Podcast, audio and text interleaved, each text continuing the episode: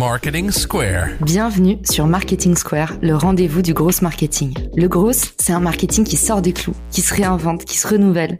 C'est aussi un mindset qui repose sur l'envie de se dépasser, de se détacher de ses opinions une bonne fois pour toutes et d'apprendre en continu. Si tu te reconnais dans cette description, que tu sois débutant ou expert, abonne-toi. Ce podcast va devenir ton meilleur allié. Je suis Caroline Mignot, grosse marketeuse et entrepreneur.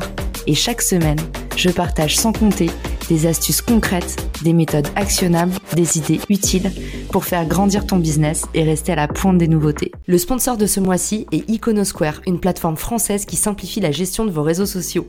Pour beaucoup d'entre vous, l'analyse de la performance sur tous vos comptes sociaux, ça prend beaucoup de temps et ça part souvent dans tous les sens.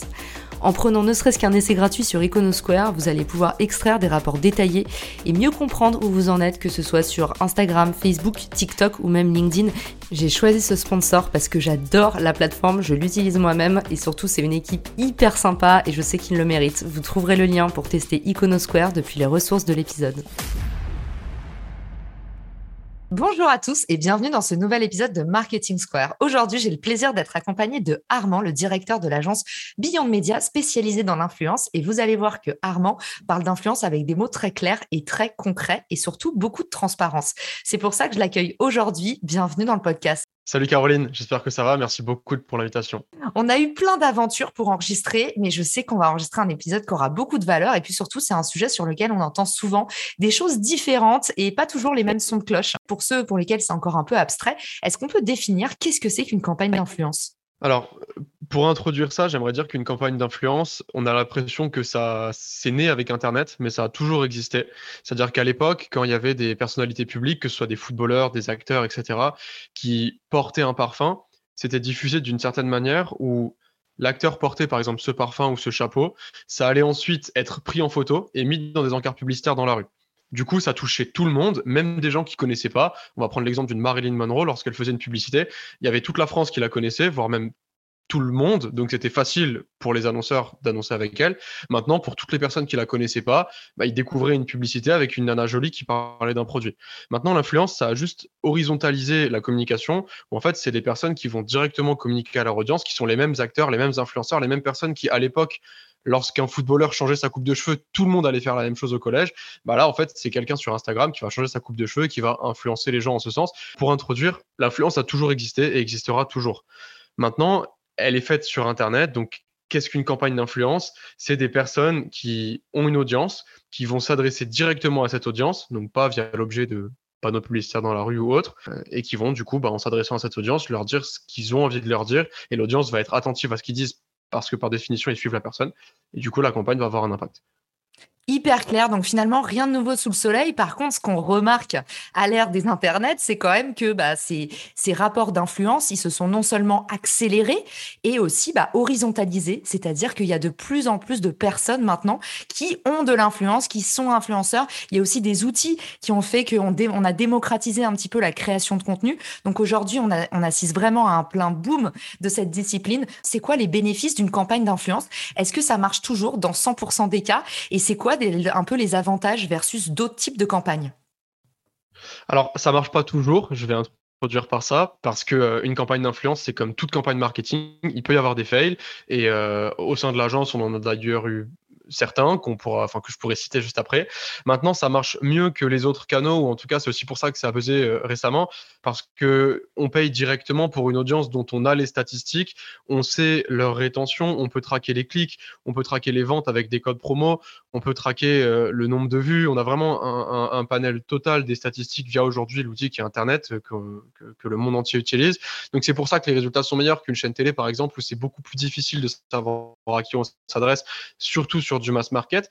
Maintenant, ça exclut pas qu'il y a des fails. On a parfois euh, des marques qui payent des sommes astronomiques pour faire des concours ou des jeux concours qui payent des 20, 25 000 euros un jeu concours sur plusieurs grosses, grosses têtes. Notamment récemment, on a fait passer un sur, sur TikTok où le réseau social a bloqué le concours les algorithmes n'ont pas du tout été en la faveur du concours et un concours à 20 000 euros a eu une participation.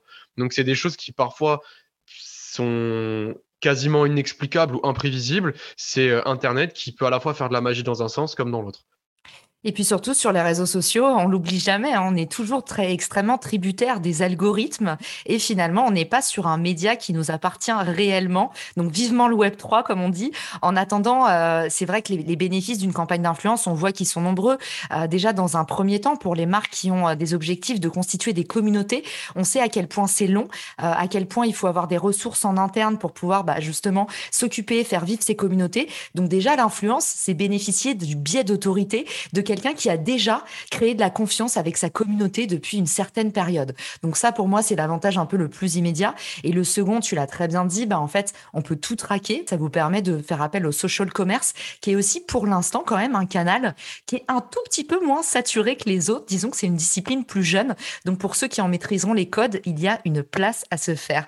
Et justement, on va transitionner vers quels sont les codes. Pour toi, qu'est-ce qui fait qu'une campagne, elle est réussie? C'est quoi un peu les briques élémentaires pour mener à bien une campagne d'influence Une campagne réussie, c'est une campagne où l'annonceur va s'adresser directement aux bonnes personnes par les bons canaux. C'est-à-dire que on va prendre par exemple euh, deux réseaux sociaux qui sont complètement différents, bien que similaires en apparence, YouTube et TikTok. Sur YouTube, les vidéos sont beaucoup plus longues, c'est possible de détailler davantage. Donc ça va être mieux pour par exemple des produits tech. Je vais donner l'exemple d'un VPN où pas tout le monde ne sait ce que c'est. Il faut expliquer, il faut un minimum éduquer l'audience. Et du coup, c'est bien de le faire, par exemple, sur YouTube. Et c'est là qu'un VPN va réussir sa campagne en atteignant la bonne audience via un canal qui répond déjà à ces critères. Si un VPN fait une pub sur TikTok, soit il est très fort, soit il va avoir du mal à expliquer ne serait-ce que ce que c'est son produit. Et du coup, la campagne sera d'office échouée. Et maintenant, plus ça avance, plus on avance, entre guillemets, dans, dans les, plus on monte des marches, c'est-à-dire la marche numéro 1, je dirais que c'est sur quel canal. La marche numéro 2, c'est avec quels influenceurs.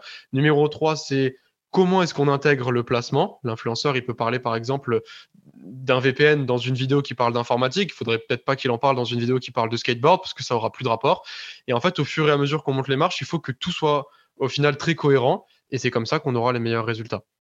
Et justement, sur la partie euh, les canaux, donc en fait, quand on parle d'un canal, on parle bien souvent sur l'influence, on parle d'un réseau social. Ça peut être aussi la newsletter, mais en général, on est quand même sur des réseaux sociaux.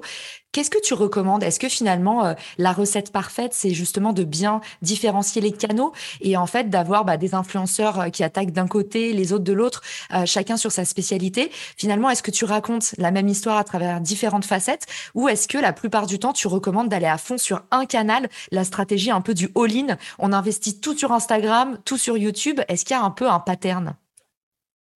Alors, le, pattern, je pense qu'il est, est identique à tout ce qui se fait en marketing, c'est de la B-testing. En tout cas, moi, je juge que par ça et je sais que beaucoup de nos clients font exactement ça.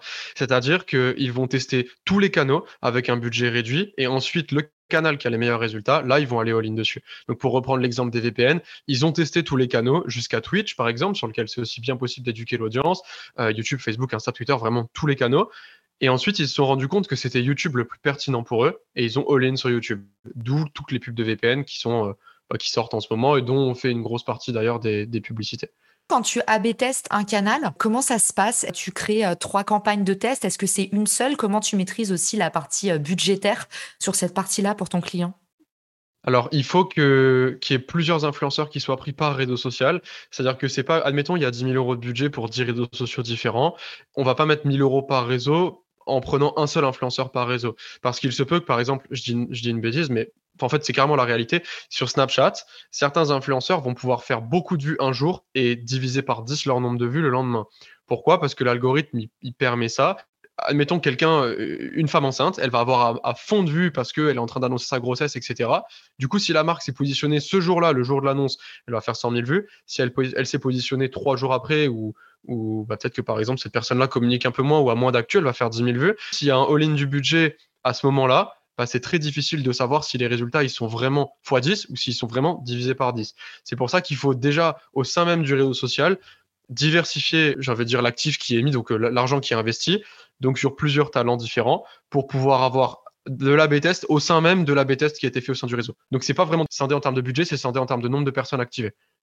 Hyper intéressant, bah, on comprend pourquoi justement toi tu recommandes cette approche très grosse, c'est-à-dire de se dire en fait on est agnostique et même nous en tant qu'agence qui avons une vraie expertise sur le sujet, en fait on, on ne se laisse jamais guider par nos opinions parce qu'il y a toujours un facteur qui nous échappe, donc on teste à petite échelle et après éventuellement du all-in, c'est hyper clair. Il y a une partie qui peut-être va être plus floue pour nous, c'est quand tu nous as parlé de placement. Et tu sais que là-dessus je t'ai moi-même posé la question euh, il y a une semaine, je t'ai dit mais Armand c'est quoi un placement? Qu'est-ce que vous appelez un placement?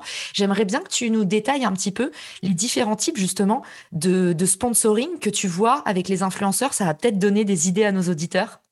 Alors, en, placement, j'aimerais distinguer ça en deux grandes catégories. Alors, je suis, il n'y a rien qui est écrit dans des grands livres de marketing, c'est vraiment ma façon de le distinguer. Il y a les placements, j'ai envie de dire, invisibles ou dissimulés, et ensuite, il y a les placements euh, visibles publics. Comment est-ce que je distingue ça? Alors, un placement dissimulé, c'est quelque chose qui est fait sans que l'audience comprenne que la personne a été payée pour mettre en avant cette marque. J'ai une bêtise, un influenceur qui va faire une vidéo dans sa voiture et il s'avère que sa voiture c'est une Volvo et tout le monde le voit. Et bah peut-être que c'est payé, peut-être que ça ne l'est pas. Et en fait, tout le monde se posera tout le temps la question. Le logo est très apparent, et peut-être que c'est juste quelqu'un qui est fier de sa voiture et qui se l'est acheté. Et peut-être qu'elle lui a été prêtée, qu'il est rémunéré pour faire ses stories, ça personne ne le sait. Ça, c'est pour moi la meilleure influence. Parce que ça va influencer des gens, mais personne ne sait vraiment si c'est payé ou pas, et du coup, il y a des meilleurs résultats. Je dis un un autre exemple un peu plus parlant. Un trader qui va tout le temps mettre des analyses de, de ce qu'il est en train de trader, s'il utilise une plateforme en particulier, et eh ben, peut-être que s'il met pas de code promo, de lien ou quoi que ce soit, les gens, à force de le voir trader sur cette plateforme, ils vont avoir envie d'y aller. Du coup, en partant du principe qu'il n'est pas payé. Ça, c'est vraiment les placements dissimulés, et c'est les meilleurs, et c'est ceux vers lesquels je pense on tend le plus, parce que c'est euh, ceux qui ont le plus de résultats. Maintenant, on en parlera sûrement à la fin du podcast, c'est illégal parce que la publicité, il faut qu'elle soit, faut faut annoncer le fait que c'est une publicité. Mais aujourd'hui, Internet, c'est quand même encore un gros flou à ce niveau-là, donc il y a beaucoup de marques qui en profitent. Et pour basculer sur le, sujet initial, les placements, placements qu'on voit aujourd'hui, c'est vraiment des promotions au sein même d'un contenu qui sont, par exemple, euh, je reprends un exemple, une femme enceinte qui va dire voilà, je vais bientôt accoucher, etc., etc. J'avais besoin de, je sais pas, de, de, de, pour mon enfant, et ben je suis allé les prendre chez telle marque parce que je les trouvais vraiment bien. Du coup, j'ai accepté de faire un partenariat avec eux, etc. Et qui va détailler. Et en fait, pour toutes les jeunes mamans qui suivent cette femme-là, elles vont se dire waouh, en fait, c'est ultra stylé ce qu'elle est en train de me dire. Le produit a l'air vraiment intéressant elle m'en parle avec honnêteté, même si c'est sponsorisé, je vais aller l'acheter. Et ça, c'est un placement. Hyper clair, donc on dira placement maintenant, ça fait beaucoup plus chic, j'adore. Qu'est-ce que tu observes sur les différentes plateformes? C'est quoi les contraintes? Est-ce qu'il y a une plateforme aujourd'hui où tu sens plus de liberté qu'une autre? Comment ça se passe et comment peut-être tu vois les choses évoluer? Alors aujourd'hui, euh, le légal impose à ce que chaque publicité soit annoncée. Comme on voit sur TF1 le petit encart avant, ou même à la radio, c'est tout le temps annoncé. C'est la loi et il faut le faire. C'est pas fait sur les réseaux sociaux, en tout cas pas systématiquement. Et évidemment, oui, il y a des réseaux sur lesquels ça allait plus que d'autres, notamment sur YouTube, où les gens sont beaucoup plus éduqués au placement de produits, que ce soit les créateurs comme les consommateurs de contenu.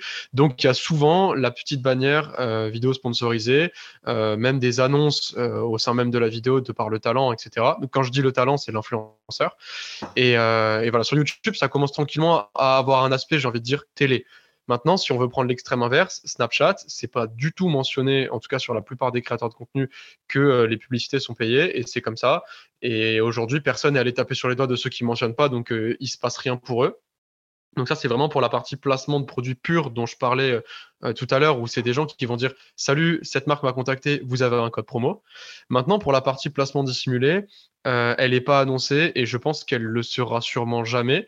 Pour donner un exemple, euh, nous au sein de l'agence, on fait des campagnes pour des, pour des musiques où on travaille avec des labels. Bah, sur TikTok, ce qui se passe, c'est qu'on a des influenceurs qui vont faire des danses sur une musique. Et en fait, c'est impossible de savoir si c'est sponsor ou pas, si l'influenceur il aime vraiment la musique et il danse dessus, ou si c'est une pub qu'il est en train de faire pour le son. Et en fait, il l'annoncera jamais nulle part et personne ne saura jamais, mais par contre, ça va faire prendre la musique. Et pour donner un dernier exemple qui lie un peu le tout, dans le cinéma, euh, ils avaient fait faire des placements de cigarettes à des femmes à l'époque parce qu'ils s'étaient remarqué, en tout cas l'industrie du tabac, que les femmes ne fumaient pas. Et ça, c'est une anecdote, une anecdote réelle. Les femmes ne fumaient pas, c'était les hommes qui étaient consommateurs de cigarettes. Et ils se disaient, on arrive à faire une thune monstrueuse avec les hommes. Maintenant, il faut qu'on arrive à toucher l'audience féminine et ben, ils ont fait fumer des femmes dans le cinéma et c'était des placements de produits rémunérés que personne n'a jamais su, en tout cas clairement pas à l'époque. Et du coup, les femmes se sont mises à fumer ensuite et donc ils ont conquis le monde avec ça et personne n'a jamais su que c'était payé et les lois, etc. Personne n'est passé dessus ou revoir. En tout cas, il s'est rien passé pour eux. En tout cas, à ma connaissance.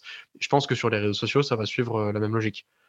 Ça m'étonne pas que l'influence ait un pouvoir aussi surpuissant parce qu'on est vraiment des animaux sociaux et euh, on vit en tribu et forcément ce qui a le plus d'impact sur nous, c'est ce qu'on considère comme le plus proche de nous. On a besoin euh, d'avoir justement bah, les conditions du réel et de pouvoir vraiment euh, s'assimiler à la personne qu'on voit en face.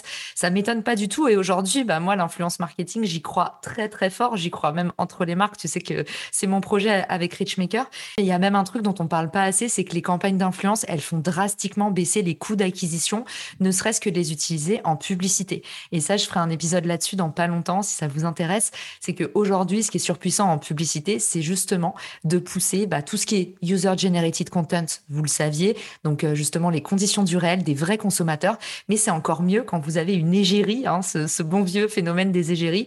Euh, là, on se rend compte que sur les coûts d'acquisition, il y a un vrai impact. En fait, ça plaît beaucoup aux gens de voir un influenceur sur une campagne publicité sponsorisée de la part de vous-même aussi. Et ça peut vous permettre, et je sais pas si tu as un avis là-dessus ou pas, parce qu'on n'en a pas parlé avant, là c'est dans la discussion de l'épisode, mais moi je serais un influenceur, euh, je, serais, euh, je serais prête à baisser mes tarifs en échange d'une d'une campagne qui est poussée par de la publicité. Pourquoi? Parce que pour eux, ça leur permet aussi de faire grossir leur audience et leur marque personnelle. Donc en fait, je me dis, si j'étais une marque, j'irais peut-être négocier ça dans le kit. Alors, tu as 100% raison. Euh, la seule chose, c'est que ça se fait, c'est carrément aux côtés de l'influenceur. C'est-à-dire qu'en fait, l'influenceur, il va vendre sa prestation classique et il va vendre par-dessus des droits d'utilisation publicitaire qui vont ensuite lui bénéficier. Donc, euh, parce qu'évidemment, il va être de plus en plus connu, de plus en plus vu. Mais par contre, la marque, elle va payer pour ça. C'est-à-dire qu'il va pas baisser ses tarifs, il va les monter. Et et il y a une raison à ça, c'est pas juste du hasard ou juste pour prendre de l'argent. Dans tous les cas, les marques sont pas du tout dupes. Euh, c'est parce que, comme on en parlera sûrement après, il y a une notion de pollution de l'audience. Et si un influenceur, un influenceur sportif met en avant des, produits, des protéines par exemple, si une marque commence à utiliser son image sur Facebook Ads et en tout cas de partout à fond pour ces protéines-là, ça va marcher, ça va mettre aussi en avant l'influenceur pour son contenu fitness. Mais si demain il y a la même chose pour des salles de sport et qu'ensuite il y a la même chose pour euh, des pilules pour dormir et qu'ensuite il y a la même chose pour euh, des du matériel sportif, des élastiques, etc., à la fin ça va polluer l'image même de cette personne-là. Et c'est ce qui va. Et les marques, on sait aussi, toi comme moi, et même l'audience, qu'elles ont des budgets quasi limités dans la mesure où les publicités fonctionnent. Donc elles vont pas hésiter à arroser à fond sur la tête de quelqu'un. Et ce qui va faire que s'ils n'ont pas payé des droits pour ça, à la fin, euh, l'influenceur, il peut ruiner son image, en tout cas avoir pollué toute son image auprès de la France entière sur des moves où il n'a pas trop réfléchi en avance. Donc c'est pour ça que les marques payent des droits pour ça. Dans tous les cas, ils sont obligés légalement de le faire hyper intéressant d'avoir ton avis macro sur le sujet. Si l'influence marketing est autant en train de se démocratiser, toi, tu dois avoir plein de demandes. On doit te demander un peu tout et n'importe quoi, même parfois. Qu'est-ce que tu observes le plus comme demande de, la part de tes clients? Quand on vient de voir, en général, 90% du temps, c'est pourquoi? La plupart du temps, les clients, ils veulent de la cohérence, c'est-à-dire qu'ils veulent que, que l'influenceur, il aime vraiment la marque, parce qu'il va en parler mieux s'il l'aime vraiment au fond de lui. Euh, ils veulent qu'il porte vraiment les produits, qu'il les utilise vraiment. C'est la, demande la plus, la plus, importante. Le nombre, en tout cas, de demandes de clients qui nous demandent ça est énorme parce que c'est ce qui marche le mieux. Et comme tu disais tout à l'heure sur l'histoire de te faire charmer par des marques, etc., en fait, c'est vrai, et ça marche comme ça, et ça marchera, je pense, tout le temps comme ça. Euh, on a plein d'influenceurs qui acceptent de baisser leurs tarifs, par exemple, en, échange, de dotations produits. Ils ont euh, beaucoup de produits d'une marque euh, qu'ils adorent, par exemple des marques de vêtements, et en échange, ils vont, leur, ils vont facturer moins cher à la marque. On a de plus en plus besoin d'avoir des followers parce que les followers, c'est la preuve sociale. Moi, je sais que j'avais été euh, approchée par différentes personnes, par exemple des mannequins, des musiciens, des gens de la télé qui disent bah, aujourd'hui, moi, j'ai besoin d'avoir un certain seuil de followers parce que malheureusement, c'est comme ça que je suis bookée, c'est comme ça que j'assure la suite de mes opportunités professionnelles. Est-ce que c'est des choses aussi qu'on te demande à l'agence? Est-ce que c'est des choses pour lesquelles tu peux apporter des solutions? Comment ça fonctionne? Oui, on a aussi un volet où on vend des abonnés, où on vend directement euh, bah, aux marques la possibilité d'avoir de la preuve sociale, d'avoir un argument d'autorité supplémentaire via une audience. C'est assez simple, c'est des audiences qu'on monte nous la plus principalement via des concours, parce que c'est la seule façon aujourd'hui de monter facilement euh, un nombre d'abonnés sur une page quelconque, parce que personne n'est intéressé par le contenu d'une marque qui va vendre des chaises. Par contre, cette même marque qui vend des chaises, elle va vouloir avoir 100 000 abonnés parce que c'est dans ses objectifs marketing et que c'est important pour elle. Donc, ce qu'on fait, c'est qu'on fait des concours et que du coup, ce qui qu'il faut avoir en tête, c'est que c'est pas des abonnés qui sont qualifiés euh, et qui vont acheter au final les produits. En prenant l'exemple des chaises, personne, si demain je mets 100 000 abonnés sur un compte d'une marque qui vend des chaises, bah, personne va aller en acheter. Par contre, les gens vont suivre le compte, vont regarder, vont être abonnés via concours. Donc en fait, ils sont pas abonnés pour les bonnes raisons, c'est ça qu'il faut se dire. Par contre, en termes de preuve sociale, c'est très bien. En, argument d'autorité pour la marque, c'est très bien. Et, euh, et, au niveau des tarifs, pour que tu aies un peu une idée, en tout cas ce que nous on pratique, et c'est c'est les tarifs marché. Euh, on vend 400 euros le millier d'abonnés. Donc, si on fait un prorata, ça fait 40 000 euros les 100 000. Pour des grosses marques, c'est vraiment peu cher. Sur Instagram, je parle. Euh, et sur TikTok, on est entre 15 et 20 000 euros les 100 000. Donc, c'est vraiment très, très bas. Ouais, et on n'a pas précisé, mais en fait, c'est hyper important pour ceux qui nous écoutent. On parle bien de vrais comptes, du coup, mais on va dire que c'est des comptes concouristes. Donc, c'est des gens qui se sont inscrits de base euh, pour jouer à un concours. Donc, euh, voilà, tu as raison de le rappeler. C'est pas des gens qui vont acheter le produit, mais je trouve que c'est quand même euh, un super hack, entre guillemets, parce que, bah oui, tu vends pas des faux comptes. Et aujourd'hui, les faux comptes, en plus, on aura l'occasion d'en parler dans un prochain épisode, mais tu as des moyens de te faire flaguer. Donc, c'est vraiment à double tranchant. Et j'entends encore beaucoup, beaucoup de marques qui me disent bah, qu'elles ont acheté 1000 followers 1000 faux followers. Il n'y a pas de, bon ou de mauvais, mais quand même, c'est un petit peu moins pire euh, d'acheter des, d'acheter des vrais followers. En tout cas, si vous voulez de la preuve sociale, ça vous évite d'avoir l'effet inverse parce que si vous vous faites cramer, bah, vous allez perdre toute la confiance que vous avez générée. Et du coup, comment on ferait aujourd'hui? Qu'est-ce que tu recommandes à quelqu'un qui veut gagner justement bah, des abonnés qualifiés, c'est-à-dire des gens qui potentiellement vont être soit des clients, soit des prescripteurs, en tout cas des gens qui vraiment sont plutôt dans la cible c'est ça. Alors, faut vraiment, vraiment qu'on soit tous d'accord sur le fait que c'est ça le plus important. C'est ça la base des réseaux sociaux et vraiment l'utilité même de notre métier et des réseaux, c'est de driver des réelles audiences euh, qualifiées et engagées sur les pages. Ce dont on vient de parler, c'est vraiment uniquement pour la preuve sociale parce que parfois on a des demandes de marques qui sont incapables de faire du buzz toutes seules et d'avoir des audiences. Maintenant, comment est-ce qu'on peut avoir des abonnés qualifiés? La réponse, elle est, elle est bête, mais c'est en faisant du bon contenu très régulièrement qui répond à cette audience qualifiée.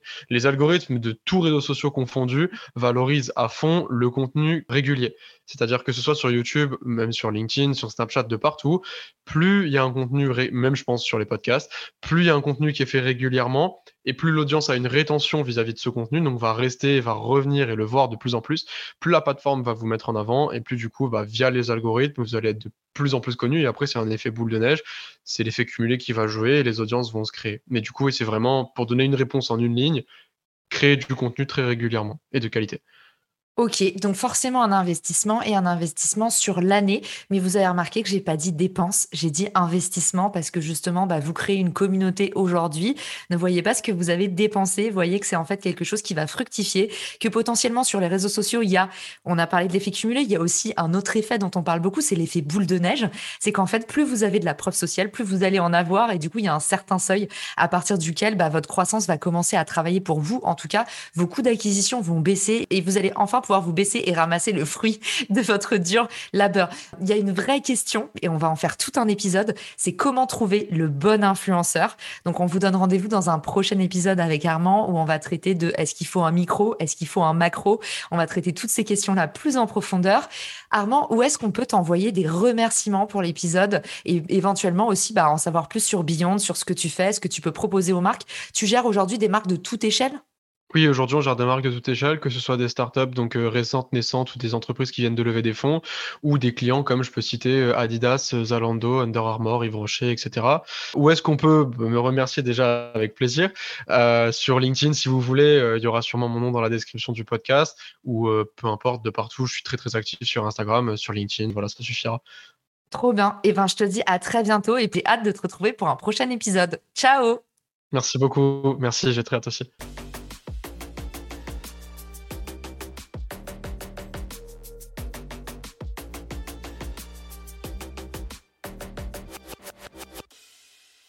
Marketing Square.